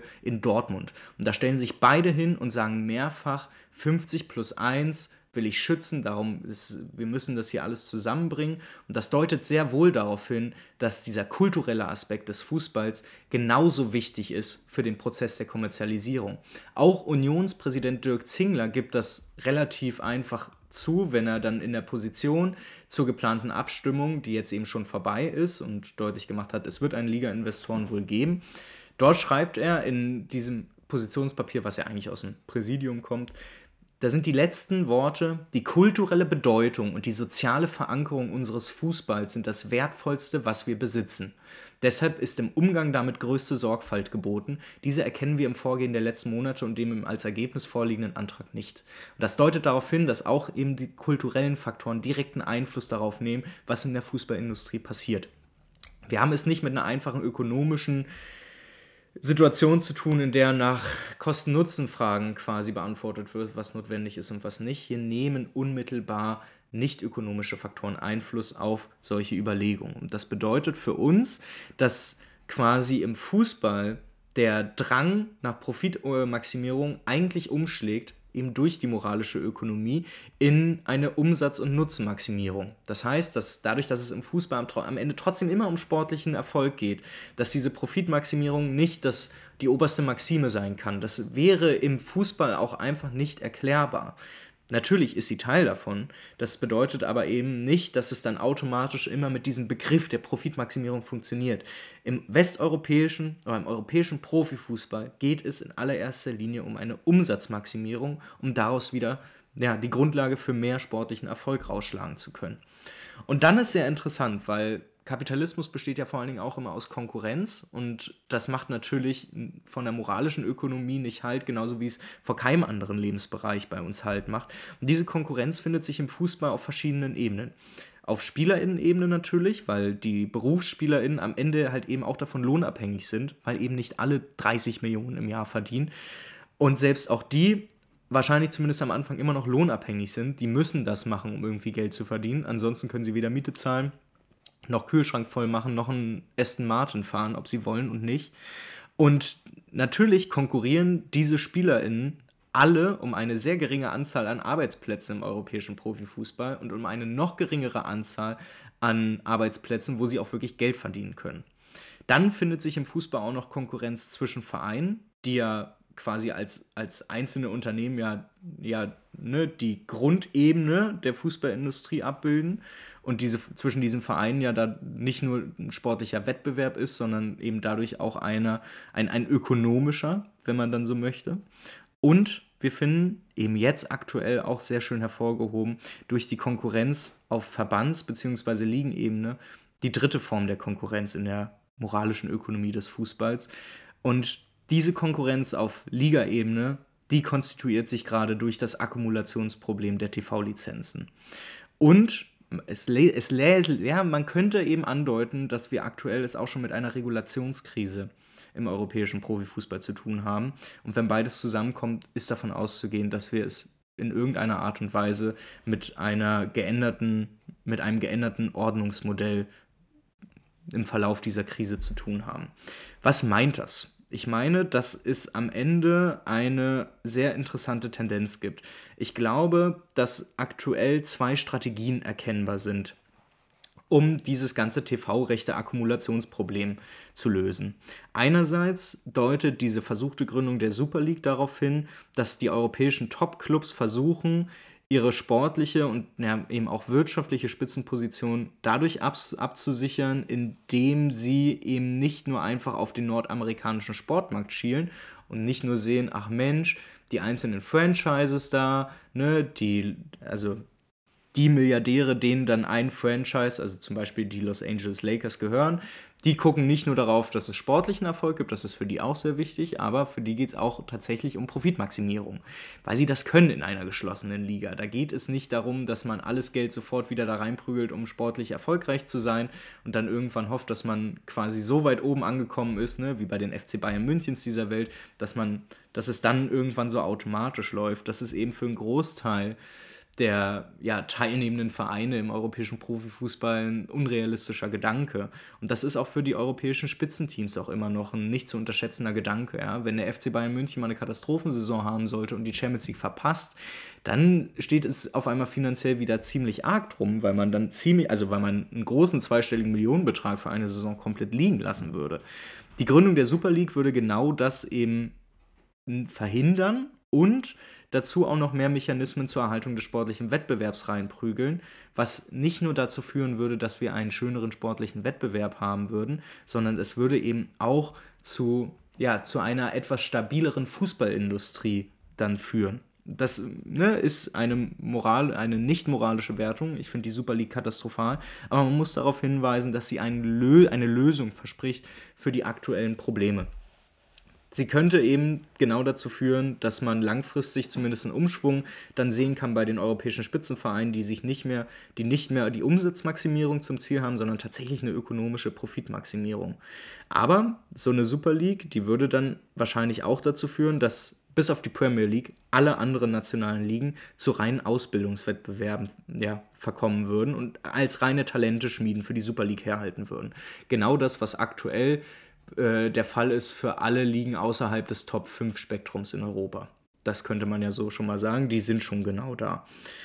Diese Tendenz könnte sich dann ausweiten. Das wäre die eine Überlegung. Die andere Überlegung, die andere Richtung, in die man quasi gehen könnte oder wo wir aktuell zumindest Tendenzen sehen, was eine alternative Strategie zur Bekämpfung dieses TV-Rechte-Problems ist mit all dem, was drumherum äh, kommt, ist eine politische Tendenz, mehr direkten Einfluss auf den Fußball zu üben aus einer staatlichen Ebene.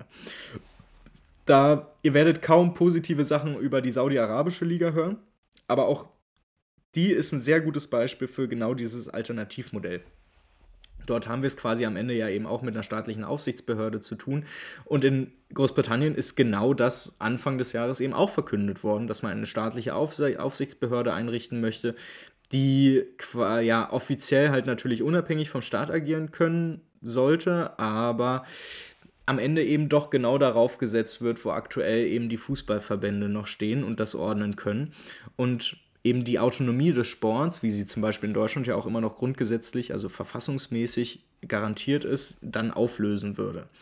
Mit der Einführung so einer Aufsichtsbehörde könnte man auf Akkumulations-, aber vor allen Dingen eben auf Ordnungskrise reagieren. Das wäre nicht so ein Akkumulationsding, so im Sinne von, wir müssen einfach den Profifußball besser ordnen, dass er eben noch mehr Kohle reinbringen kann. Wir müssen ihn dann auch anpassen auf das, was der Markt von uns will, die Einführung einer Aufsichtsbehörde wäre eher so ein politischer Schritt, der an das Ordnungsmodell des äh, europäischen Profifußballs kratzt. Und wir sehen da zumindest in Großbritannien sehr schön, da ja, ging es ja vor allen Dingen um die Super League und die Regulationskrise der Premier League. Dass die Premier League nicht fähig ist oder nicht willens ist, die jeweiligen Top-Clubs irgendwie ja, unter, in ein Korsett reinzudrücken, wo auch alle anderen reingehören. Also ich glaube, ihr wisst ja genauso gut wie ich, dass Manchester City wohl ein dreiste also eine dreistellige Anzahl an Lizenzierungsverstößen sowohl auf europäischer Ebene, vor allem gegen das Financial Fair Play der UEFA, als auch auf nationaler Ebene gegen ja, den Ligaverband der Premier League eben hat äh, und da gegen so viele Dinge verstöß, verstoßen hat, dass man ehrlicherweise sagen muss, da scheint der Verband offensichtlich was so die Frage der Machtverhältnisse angeht, nicht mehr so wirklich einen Einfluss darauf nehmen zu können, was dann eben bei diesem Verein passiert. Die Alternative wäre halt eben genauso eine staatliche Aufsichtsbehörde, wo es natürlich nicht nur um eine Prüfung der jeweiligen Wirtschaftlichkeit der Vereine geht und nicht nur um eine schönere Debatte darum, wie Gelder verteilt werden könnten, sondern so eine Aufsichtsbehörde bietet dann natürlich auch eine politische Intervenierungsmöglichkeit. Ja, da geht es dann eben darum, dass im Falle der Premier League das Abwandern von Vereinen in eine Super League verhindert werden soll und dass vor allen Dingen mehr Mitbestimmung für Fans garantiert werden soll.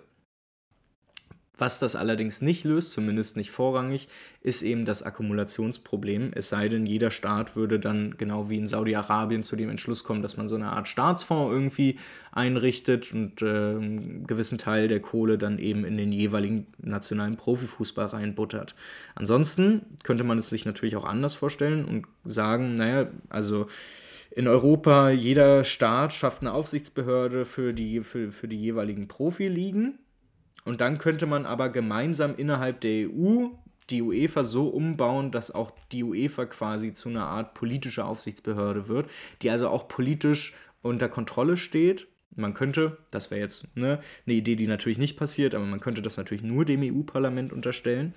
Und dadurch hat man dann quasi eine politische Direktkontrolle auf den gesamten europäischen Profifußball und könnte damit halt eben genau dagegen vorgehen, was aktuell so alternativlos erscheint, dass man irgendwie neue Geldquellen finden muss, damit irgendwie die Umsatzmaximierung weitergeht, weil ohne frische Kohle kein sportlich erfolgreiches Abschneiden. Und nichts anderes wollen ja vermeintlich die ganzen Fans auch nicht haben. Die Kommerzialisierung des Fußballs, die ist in Dortmund genauso wie in Schalke und in St. Pauli und in Hoffenheim und in Leipzig. Die Kommerzialisierung des Fußballs ist durch.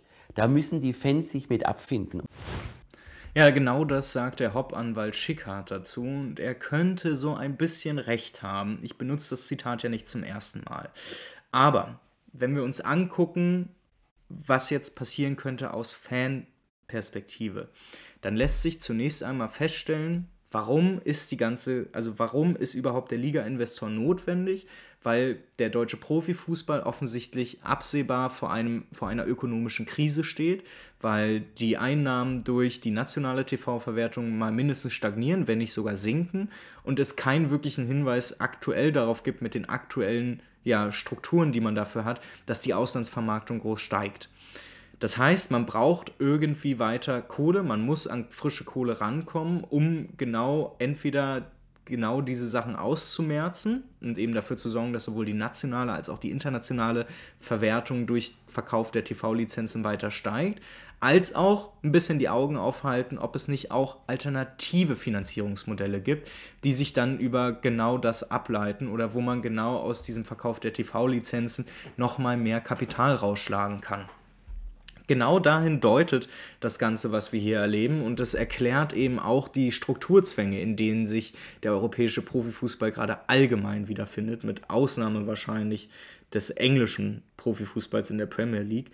Und deutlich macht das Ganze dann aber am Ende eben doch auch, und das will der Hauptanwalt nicht wahrhaben, dass die Geschichte der Kommerzialisierung nicht einfach eine Geschichte des immer mehr Geldverdienens ist im Fußball, sondern die Geschichte der Kommerzialisierung ist auch eine Geschichte der Kämpfe um Einbettung des Fußballs in kapitalistische Logiken, in die Festlegung auf Profitmaximierung und um die Konkurrenzhaftigkeit, die wir da eben auffinden. Das ist ein Prozess, der nicht abgeschlossen ist und der auch nicht einfach so darstellbar ist im Sinne von, es ist halt so und jetzt wird es immer schlimmer. Das sehen ganz viele linke, auch marxistisch orientierte Leute so. Ich glaube aber, dass das falsch ist, weil damit beugt man sich der Alternativlosigkeit der DFL-Mitgliederversammlung, der DFL-Spitze und man beugt sich damit einem Gedanken, der sowieso bei so vielen Leuten festhängt, dass es wirklich grausam ist, überhaupt darin noch weiter verhaftet zu bleiben. Denn egal, ob wir es jetzt bei den aktuellen Fußballprotesten damit zu tun haben, dass die Leute am Ende gar nicht so wirklich, selbst wenn sie sagen, die Investoren sind scheiße, so wirkliche Alternativen kann sich ja kaum jemand vorstellen. Und das ist auch bei ganz vielen anderen Dingen aktuell bei unserer Gesellschaft so drin. Das, also die Alternativlosigkeit, egal wie oft man sich darüber lustig macht, sie ist trotzdem da. Ob es, ich meine, ihr erinnert euch an den heißen Herbst letzten Jahres, wo halt eben ganz viele Leute protestiert haben, weil für Leute in wirtschaftlich schwächeren ja, Schichten es eine absolute Katastrophe ist, wenn die Energiepreise einfach wieder krasser werden, obwohl der Staat dafür sorgt, dass die Industrie, ne, die kriegen eine Energiepreisbremse. Das alles passiert aber nicht. Stattdessen wird dann Hartz IV umreformiert in Bürgergeld, was den Leuten aber wirklich überhaupt nicht hilft und tatsächlich einfach ein real Geldverlust für die bedeutet. Das heißt, es wird noch schwieriger, sich damit irgendwie über Wasser zu halten.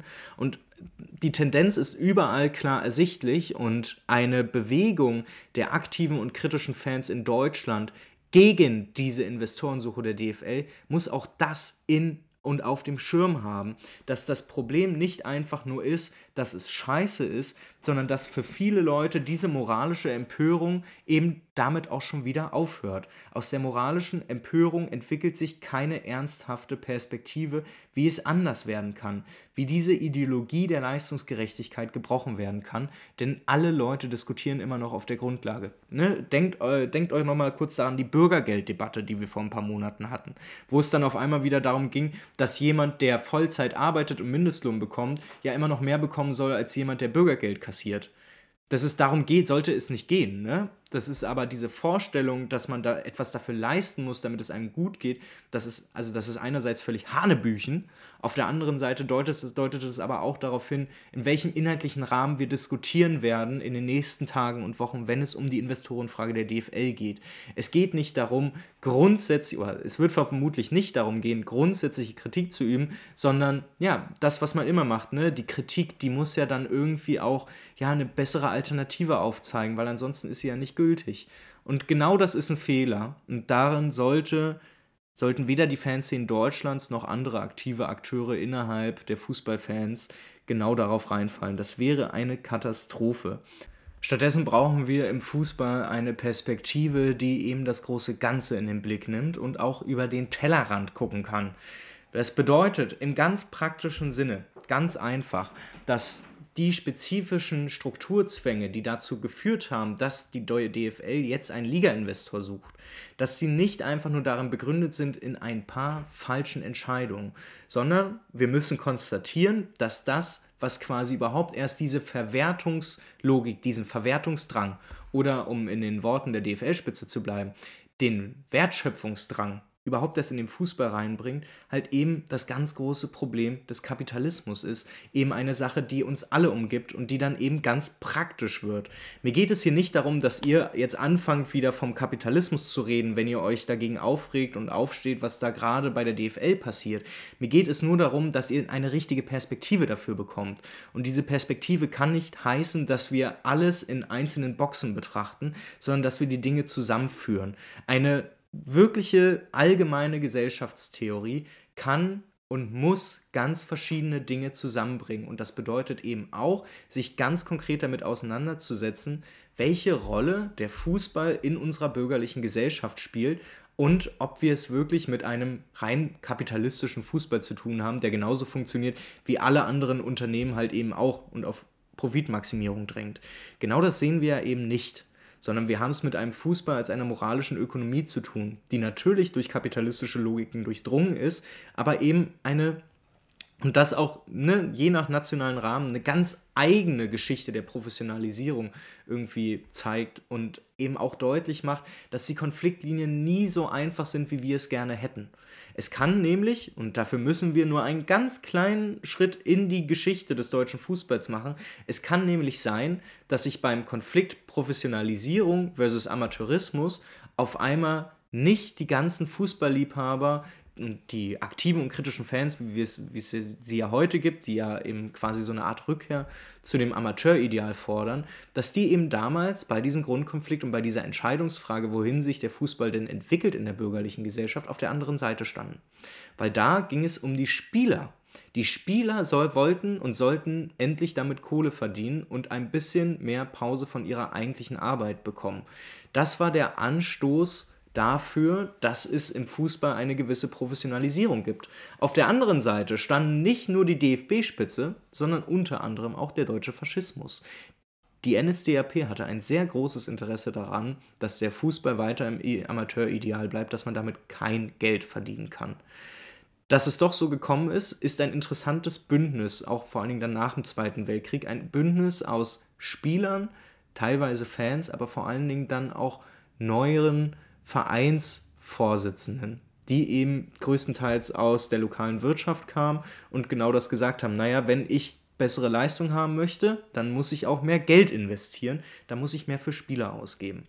Und so sehen wir die ganzen Konflikte, die danach dazu führen, wo wir heute angekommen sind, nicht als Kampf gegen Gut und Böse, sondern sie, wir bringen die auf das Terrain der Geschichte und müssen dann halt eben auch verstehen, dass der Fußball nicht die Grenze dessen ist um uns erklären zu können, was alles mit dem Fußball passiert. Deshalb nur ein Fazit am Ende dieser Folge zur Frage der DFL-Investorensuche. Die Kommerzialisierung im Fußball, die ist nicht einfach nur etwas, was wir kritisieren sollten. Es ist die grundsätzliche Problematik, dass wer im Fußball erfolgreich sein möchte, wirtschaftlich erstmal funktionieren muss. Und dass Wirtschaftlichkeit die Vorbedingung eines sportlich erfolgreichen Abschneidens im Profifußball ist, bedeutet dann halt aber auch zwangsläufig eine Verzwergung des Fußballs insgesamt, weil es nur noch um das sportlich erfolgreiche Abschneiden geht. Und dass darin der Prozess der Kommerzialisierung zu suchen ist, wo eben nicht nur das Ökonomische den Fußball zu dieser Kommerzspirale zwingt, sondern genauso das Kulturelle, weil wir als Fans halt eben auch genauso da drin hängen auch in diesem Denken, Hauptsache, unser Verein ist sportlich erfolgreich. Das hört ihr auch überall raus. Beispielsweise, wenn ihr euch die Reaktion von Calcio Berlin auf den DFL-Investorenentscheid von gestern euch mal reinzieht, auch da merkt ihr es, es kommt immer wieder hoch, so dieses, ah, ich hätte eigentlich kein Problem damit, wenn alle mehr Geld haben würden. Und dann erst danach, ah, nee, vielleicht doch nicht. Und das, was da drin steckt, ist auch, dass das Kulturelle ein ganz wichtiger Faktor in der Fußballindustrie ist. Dass also auch wir als Fans mit unserer Fokussierung darauf, dass sportlich erfolgreich erfolgreiches Abschneiden nun mal das Alpha und Omega des sportlichen Wettbewerbs ist, dass das eben genauso dazu führt, dass diese Kommerzspirale eben nicht aufhört. Und das ist eigentlich das, worauf ich mit dieser Folge am Ende hinaus möchte, wenn wir eine wirkliche Abkehr des Fußballs von diese, dieser Vorbedingung der Wirtschaftlichkeit haben wollen, wenn wir den Fußball wirklich davon befreien wollen, dass der Fußball wieder mehr wert ist als nur seine Wirtschaftlichkeit und seine sportliche Wirkung, weil wir wissen, dass der Fußball viel mehr ist, dass der Fußball in unsere Städte, in unseren Bezirken, in unseren Kiezen mehr für die Menschen ausmacht, als nur, ob es jetzt gewonnen wurde und man das ganze Wochenende traurig ist, sondern dass es um so viel mehr eigentlich geht. Da müssen wir auch anfangen, genau das zu betonen. Und das bedeutet für uns Fans, allen voran das zu machen, was wir im Sommer vom FSV Zwickau und den Ultras dort rund um Red Chaos gehört haben, dass die Fokussierung auf den sportlichen Wettbewerb etwas ist, was nicht das Alpha und Omega sein sollte, sondern andere Dinge, weil mal mindestens genauso wichtig sind. Wie ist mein Verein in meinem Kiez verankert? Wie können wir uns untereinander helfen, quasi, wo der Verein so eine Art Brücke für uns alle darstellt, aber nicht immer nur auf den Verein als alleroberste, weiß ich nicht, Stufe der Pyramide zu betrachten. Bei Union gab es in der letzten Saison eine Choreo, die dem Mellow Park gewidmet war und wo groß drauf stand, Köpenicker, Groß und Klein haben mehr als einen Verein. Und das gilt überall so. Ich glaube, dass Zingler und die Unioner Vereinsführung recht damit haben, wenn sie in ihrem Positionspapier, warum sie mit Nein gestimmt haben bei der Liga-Investoren-Sache, dass sie da reinschreiben, wir 36 Vereine stehen für 36 unterschiedliche Modelle innerhalb der Regeln, die wir uns gegeben haben. Und das Ding ist, dass diese 36 Modelle den Hinweis darauf geben, was den Fußball eigentlich ausmacht. Jeder Verein ist besonders. Keine Situation gleicht 100% der anderen. Und das bedeutet auch, dass wir uns als Fans, die diese Einzigartigkeit des Vereins überhaupt erst ausmachen, dann eben auch bestimmen müssen, was wir eigentlich haben wollen. Und wenn Leute darauf kommen, dass das sportlich erfolgreiche Abschneiden eben nicht Anfang und Ende allen, aller Dinge sind, warum wir irgendwie zum Fußball gehen, erst dann können wir uns von dem befreien, was wir hier die ganze Zeit kritisieren. Ein anderer Fußball ist möglich. Der Weg ist immer offen und umkämpft. Die Alternativlosigkeit, die die DFL gerade suggeriert, im, im Kontext de, der Investorensuche, die ist falsch. Aber es muss auch deutlich gemacht werden, dass nicht beides möglich ist. Sportlich erfolgreich zu sein, im internationalen Wettbewerb irgendwie standhalten zu können, einen Platz an der Sonne der TV-Gelder zu bekommen und gleichzeitig einen guten Investorendeal zu haben und auf der anderen Seite genau dieses Primat der Wirtschaftlichkeit im Fußball wieder zurückdrängen. Es geht nicht beides. Wir müssen uns für eine Sache entscheiden. Und ich glaube, es ist relativ offensichtlich, denn wenn wir den Fußball aus seiner Verzwergung retten wollen, ihn aus einem sportlichen Ereignis wieder zu einem sozialen Ereignis machen wollen, dann bedeutet das allen voran eine grundsätzliche Abkehr an die Kapitalisierung des Fußballs, an eine Kapitalisierung der Gesellschaft. Ein anderer Fußball braucht eine andere Gesellschaft. Das eine geht nicht ohne das andere. Nein. Tja, warum Christian Lindner hier Nein sagt, das könnt ihr euch denken. Denn davor hätten die da oben wirklich Schiss. Davor hätten dann eben nicht nur die DFL-Spitze Schiss, davor hätten nicht nur eure jeweiligen Vereinsführungen Schiss, sondern dafür, davor hat auch der deutsche, der bürgerliche Staat Schiss, davor hat sein Apparat der Polizei, egal ob Länderpolizeien Bundespolizei. Davor haben die nämlich alle richtig Schiss. Das, was wir im Fußball praktisch schon sehen, ist eine grundsätzliche Ablehnung des Kommerzes, eine grundsätzliche Ablehnung der staatlichen Intervention im Fußballstadion und da wissen auch alle Beteiligten, es kann durchaus sein, dass das eben mehr wird. Weil die Frage, wie wir diesen Problemen, die wir als aktive und kritische Fans im Fußball haben, wie wir dem Herr werden, wie wir wirklich dagegen vorgehen können, die werden in der Analyse, in der Auseinandersetzung immer radikaler und das berechtigterweise. Weil offensichtlich ist, dass wir die Dinge nicht separiert voneinander irgendwie denken können, weil es nicht separiert ist, wenn das Krankenhaus, was vor Ort in unserem Bezirk ist, pleite geht, weil den Kohle fehlt und wir als Fans uns währenddessen darüber aufregen, dass es unserem Fußballverein, der im gleichen Bezirk spielt, eben auch nur noch mehr und mehr darum geht, irgendwie mehr Kohle aus dem Produkt Fußball rauszupressen. Die Scheiße hängt eben miteinander zusammen. Dass sie eben, dass alles spezifisch ist, ne? also dass der Fußball nicht einfach genau dieselben Probleme hat wie das Krankenhaus, das sollte offensichtlich sein. Aber das, was dem zugrunde liegt, also der Fokus darauf, dass man irgendwie immer mehr Kohle ranholt, sei es, damit einzelne Taschen gefüllt werden oder dass man immer mehr Kohle reingeben kann, um sportlich erfolgreich zu sein. Und die damit verbundene Konkurrenz aller gegen aller, die ist überall zu sehen. Und genau das wollen wir ja weghaben. Und das bedeutet, dass wir uns in unserem Kampf für einen besseren Fußball nicht nur auf uns verlassen sollten und untereinander deutschlandweit, europaweit uns verbinden, sondern es bedeutet allen voran, dass wir innerhalb der Grenzen, wo wir halt eben stattfinden, in unserer eigenen Stadt, in unseren Bezirken, in unserem Kiez, dass wir dort über den eigenen Tellerrand hinaus gucken, weil genau diese Probleme von ganz vielen anderen Leuten und Gruppen auch bekämpft wird in ganz unterschiedlichen Szenarien. Es gibt seit ein, zwei Jahren fast überall eine große Krankenhausbewegung. Und ihr könnt es euch quasi vorstellen, als die Krankenhausbewegung, das sind Leute, die vor Ort arbeiten, die genau das erleben, was wir Fans eben auch im Fußball erleben, eine Kommerzspirale, bloß halt eben nicht nur bei dem schönsten Hobby aller Zeiten, sondern direkt bei der Versorgung und bei der Gewährleistung von Gesundheit für alle Menschen. Es sind aber quasi, ne, die, die Krankenhaus, die Krankenhausgesundheitsbewegung ist am Ende sowas wie die Ultras, eben bloß in einem anderen Kontext. Und natürlich eben mit dem Anspruch, dass sie auch ihre eigenen Arbeitsverhältnisse einfach entspannter und schöner haben wollen. Diesen Druck haben Fußballfans nicht wir Fußballfans, wir führen nicht das Element dieses objektiven Widerstands mit uns. Wir sind nicht angestellt vom Fußball und sind davon abhängig, dass es irgendwie anders wird, sondern wir sind da eigentlich alle nur, weil wir eine schöne Zeit verbringen wollen. Und diese schöne Zeit bringt aber Leute aus so unterschiedlichen gesellschaftlichen Klassen zusammen und aus so vielen verschiedenen Kontexten, dass eben auch schon wieder deutlich wird, dass der Kampf um den Fußball eben nicht nur ein Kampf ist, um dass es sportlich ein bisschen cooler wird und dass es ja in der DFL einfach ein bisschen gerechter zugeht, sondern dass wir grundsätzlich Schluss damit machen müssen und dass wir den Fußball wieder dorthin bringen müssen, wo wir ihn eigentlich alle hinhaben wollen, nämlich nicht nur unter der Linse des sportlichen Erfolgs eines eigenen Vereins oder der Nationalmannschaft, sondern dass es vor allen Dingen um den um das soziale Gefüge geht, dass es darum geht, dass wir uns wohlfühlen, dass wir uns aufgehoben fühlen und dass das alles Spaß macht, auch wenn man einmal ein halbes Jahr nur verliert.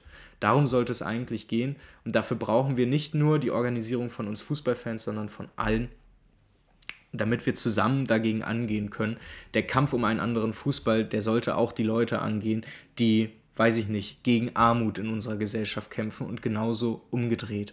Man kriegt das eine nicht von dem anderen gelöst, wenn man es denn wirklich beheben möchte, wenn man die Probleme angehen möchte. Und das erleben wir im Fußball ohnehin schon. Die Chatkontrolle, eine Riesenkatastrophe, hat innerhalb der aktiven Fanszenen schon dafür gesorgt, dass man sich mit, ja, anderen bürgerlichen Organisationen und Bewegungen zusammengetan hat, einfach bloß, um deutlich zu machen, das ist ein politisches Problem, was viel mehr Leute betrifft, als man es nur denkt, aus ganz verschiedenen Kontexten. Genauso wie Polizeigewalt ein Kontext ist, der eben nicht nur dann mal Fußballfans trifft und dann mal wieder, ach, die bösen Linken und so, sondern für die Polizei gehört das alles relativ gut zusammen. Wenn man da das Thema Polizeigewalt angehen möchte, dann muss man das mit all den Menschen tun, die Probleme mit der Polizei haben und sich aus spezifischen Nöten überlegen, wie es anders laufen könnte. All diese Dinge bringen uns eigentlich nur mehr zusammen als Menschen und machen deutlich, dass die Trennung ja, da ist, da sind die Linken und das sind die Fußballfans und das sind die Armutsaktivisten und das sind die Klimaaktivisten. Nee, das gehört eigentlich alles zusammen. Wer den Fußball retten möchte, der muss was über Kapitalismus wissen. Wer den Planeten retten möchte, muss was über den Kapitalismus wissen. Wer die Gesundheit, das Gesundheitssystem retten möchte, der muss was über den Kapitalismus wissen. Und die spezifischen Dinge, die ihr über den Kapitalismus wissen solltet, um den deutschen Profifußball zu retten, das habt ihr jetzt hoffentlich gehört. Deshalb in diesem Sinne, ich merke, es wird schon wieder viel zu lang. Ihr habt eine Riesenliste unten an Literaturempfehlungen. Ich möchte auch nochmal sagen, ein Großteil der Clips kommen aus der Rasenfunk Tribünengespräch Folge 100. Kein Investorendeal mit der DFL. Was heißt das? Die ist Ende Mai aufgenommen, vor allen Dingen mit den beiden Sportschau-Journalisten Khaled Nahar und Markus Bark. Eine Riesenempfehlung, hört da unbedingt rein. Außerdem hört gerne rein in die DFL-Pressekonferenz am 11.12.2023, wo verkündet wurde, dass man einen Liga-Investoren reinholen möchte. Und guckt euch auch gerne die Reaktion von Calcio Berlin auf das Jahr der DFL-Abstimmung zum Investoreneinstieg an. Außerdem gibt es auch noch bei dem YouTube-Format Was kostet die Welt eine 20-Minuten-Folge mit der Frage, hat sich der Sohn mit seinen Preisen verzockt? Da habe ich auch zwei O-Töne her, die sich eben quasi darauf konzentrieren, was eigentlich gerade mit den Medienunternehmen und den Fußball-TV-Lizenzen so los ist. Ansonsten findet ihr noch eine Reihe an Artikeln. Ich würde mich freuen, wenn ihr da reinguckt und wenn ihr auch die Folge vor allen Dingen teilt. Ihr merkt, da steckt ja einiges drin. Wenn ihr das Gefühl habt, dass, ach Mensch, das ist ja so eine sehr interessante Herangehensweise, wie man den Fußball als ein soziales Phänomen auch dann irgendwie analysiert. Ja, das könnte ganz interessant werden. Genau dafür habe ich auch schon eine Folge in petto, die hoffentlich noch vor Weihnachten rauskommt. Das wird ein Drei-Stunden-Ding, das heißt Fußballfans und Klassenkampf. Da geht es dann wirklich einmal ganz explizit darum, wie wir eine allgemeine Theorie von Gesellschaft aufstellen können und warum da das theoretische Fundament von Marx und Engels auch für Fußballfans so wichtig sein könnte, um zu begreifen, was um einen herum passiert. Seht diese Folge dann also als ja, eine inhaltliche Vertiefung dessen, was heute angegangen wurde.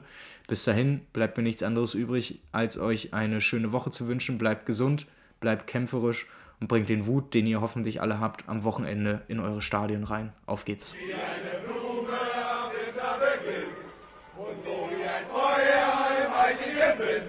Wie eine Puppe, die keiner mehr mag, fühle ich mich an manchem Tag.